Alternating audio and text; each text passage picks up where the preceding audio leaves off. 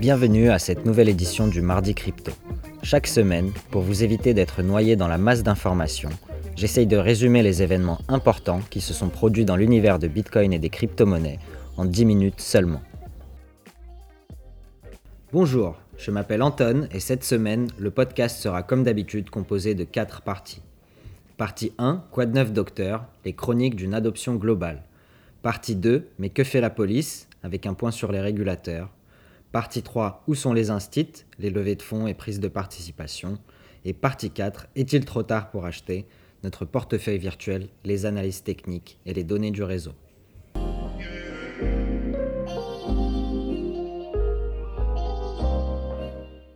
On attaque tout de suite avec la partie 1 Quad 9 Docteur ou les chroniques d'une adoption globale.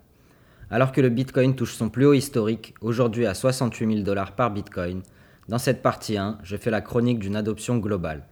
C'est-à-dire que je regarde les différentes actualités ou analyses qui sortent dans le monde de la crypto pour pouvoir vous donner des statistiques, des ordres de grandeur, pour que vous puissiez vous rendre compte par vous-même à quel point cette industrie se développe et surtout à quelle vitesse. Le boom des cryptos se développe plus rapidement qu'Internet, car l'infrastructure pour la monnaie digitale est déjà là, c'est Internet. Et il semblerait que les pays émergents voient une alternative dans l'adoption du Bitcoin au système financier actuel. C'est ce qu'on va regarder cette semaine. Dans la crypto, le temps passe vite et chaque jour, des centaines de milliers de personnes rejoignent ce mouvement. De simples citoyens qui cherchent à protéger leur argent face à l'inflation et un potentiel de retour sur investissement important, aux milliardaires et gérants de fonds qui y voient la même chose. C'est pourquoi, cette semaine, on regarde les données de Finder, une société américaine de statistiques qui a réalisé une étude auprès de 2500 personnes avec les résultats suivants. 11,5% des répondants possèdent de la crypto-monnaie et le Nigeria est le pays avec le plus de personnes qui possèdent de la crypto. Parmi eux, 16% possèdent du Bitcoin. Donc pour un pays avec une population de 200 millions de personnes, ça fait 20 millions de personnes avec de la crypto et 3 millions qui détiennent du Bitcoin. La Malaisie et l'Australie complètent le classement avec environ 18% de détenteurs de crypto environ soit à eux deux 12 millions de personnes qui détiennent des cryptoactifs. Les autres pays du top 10 comprennent l'Indonésie, Hong Kong, Singapour, l'Inde, les Philippines et le Mexique. Ces sept pays représentent entre eux 1,9 milliard de personnes. Avec environ 15% détenant de la crypto dans ces pays, cela ferait en tout 285 millions de personnes qui détiennent de la crypto dans le monde. 285 millions de personnes. 3,1% de la population mondiale en moins de 10 ans. En moyenne, 60% des détenteurs sont des hommes et 40% sont des femmes, avec de grandes disparités.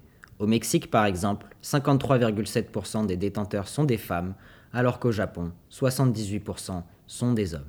C'est en ligne avec les analyses précédentes de crypto.com de juin qui estimait à 220 millions le nombre d'utilisateurs de crypto dans le monde.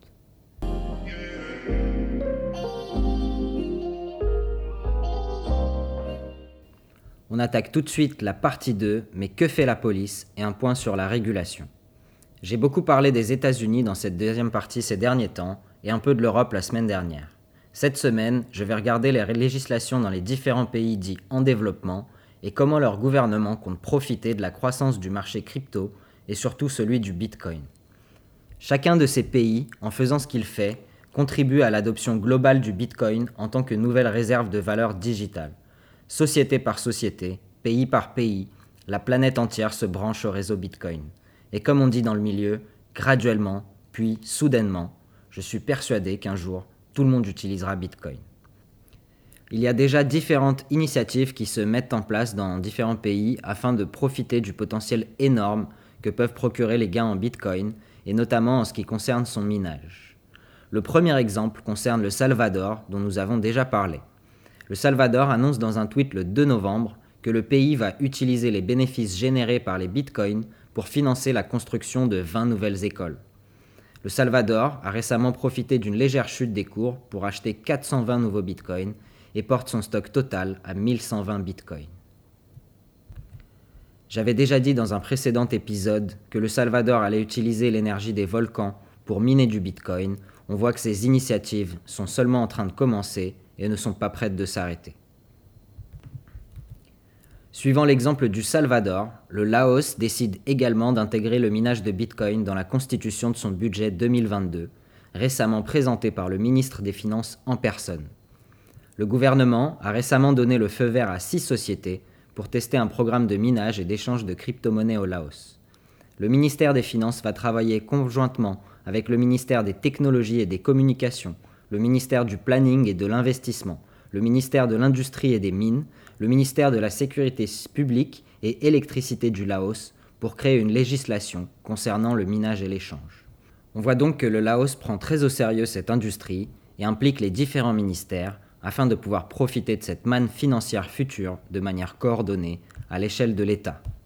On peut être d'un côté légèrement sceptique de l'utilisation d'une partie de ces revenus qui iront à augmenter les indemnités des représentants de l'État et celles des forces de sécurité, mais également curieux de l'autre partie qui servira au remboursement des dettes du gouvernement. Essentiellement, le Laos, en faisant cela, fait le pari de s'affranchir du contrôle d'institutions internationales telles le FMI ou des marchés traditionnels.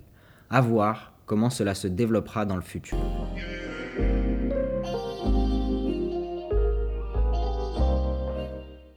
On attaque la partie 3, où sont les institutionnels, avec un point sur les levées de fonds et les prises de participation. La semaine dernière, la somme des fonds levés par les startups crypto a été exceptionnelle, à environ 1,8 milliard de dollars, soit presque le double de la semaine précédente.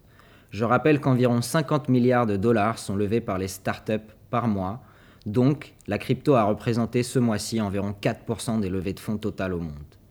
Le gaming et les NFT sont plutôt à l'honneur ces derniers temps, avec Mythical Games qui lève 150 millions de dollars auprès notamment du célèbre fonds d'investissement Andreessen Horowitz, mais également auprès de l'échange Binance, numéro 1 mondial, ainsi que FTX, la start-up montante américaine dont nous avons parlé dans un précédent épisode, concernant le marketing du sport. La NFL, la Ligue de foot américain, a également investi. La levée de fonds servira à développer différents jeux comme de la stratégie et de la course qui intégreront des NFT. Autre fait notable, en Thaïlande, la Siam Commercial Bank, qui est une institution bancaire créée en 1907, annonce la prise d'une part majoritaire dans l'échange de crypto-monnaies Bitcube, prévu pour 2022 le président de la banque a dit que l'acquisition était basée sur la croissance des entreprises dans le secteur des actifs digitaux au cours des deux dernières années et sa valeur attendue dans le futur. Le fondateur de Bitcube a quant à lui dit Bitcube n'est plus juste une start-up, elle est devenue une infrastructure nécessaire pour l'industrie financière 3.0 en Thaïlande. Pour finir sur cette partie, pendant qu'en France des députés européens comme Aurore Laluc parlent de réguler les cryptos avant qu'une catastrophe n'arrive, montrant au passage qu'elle ne connaît absolument rien aux subtilités de ce marché en pleine croissance, on peut voir que les pays dits émergents se saisissent rapidement de l'opportunité offerte par ce marché, se montrant pour eux plus efficients que le système monétaire traditionnel. La France, elle, n'est même pas représentée dans les sondages malheureusement, et l'éducation sur le Bitcoin doit encore se développer dans le milieu francophone. Et c'est ce à quoi j'essaye modestement de contribuer.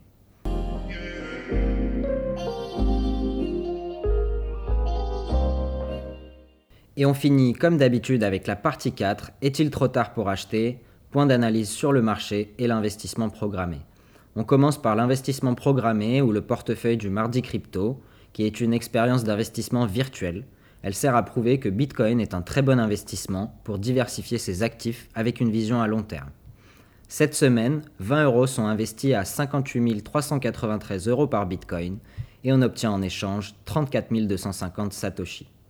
Performance depuis la création en juillet, capital investi 180 euros, valeur totale du portefeuille 250 euros, profit 70 euros ou environ 38%. Et enfin, on termine le podcast comme d'habitude avec un petit point sur la Week on Chain de Glassnode. Pourquoi est-ce que je regarde chaque semaine les données de Glassnode? Contrairement au réseau bancaire, où il est impossible pour nous d'analyser les mouvements de fonds, dans le milieu du Bitcoin, l'analyse du réseau dite on-chain nous donne une vue du mouvement de fonds entre les investisseurs, les échanges et les portefeuilles. En général, Glassnode arrive à distinguer qui sont les anciens détenteurs ou détenteurs long terme et les nouveaux, les détenteurs court terme. Le comportement historique du marché Bitcoin nous indique qu'à la fin, à l'approche d'une fin de cycle haussier, les détenteurs long terme commencent à distribuer ou à vendre de plus en plus leurs Bitcoin. On estime aujourd'hui que les détenteurs long terme détiennent 81% du total des bitcoins en circulation et ne les vendent que peu. Additionnellement, le montant des bitcoins détenus sur les échanges diminue et les revenus par mineur approchent également des plus hauts historiques. On sait que les mineurs préfèrent ne pas vendre tout de suite les bitcoins qui sont minés pour réaliser des profits à plus long terme et c'est une tendance qui a changé par rapport à 2017. Tout cela nous amène à penser que la tendance générale pour le bitcoin va continuer au cours des prochaines semaines et amener des prix encore plus hauts. Cependant, il faut relativiser ces informations avec les analyses techniques de Cryptofinance AG, qui dans son analyse technique de ce mardi nous dit que la volatilité du marché est explosive. Le marché est trop enthousiaste concernant les potentiels de revenus importants sur le Bitcoin, c'est ainsi que certains investisseurs se rabattent sur d'autres coins avec un potentiel de retour plus important à court terme, ce qui pourrait causer des corrections à court terme sur le Bitcoin. Cependant, ces indicateurs posent une base solide pour la continuation de la tendance haussière du marché à moyen terme.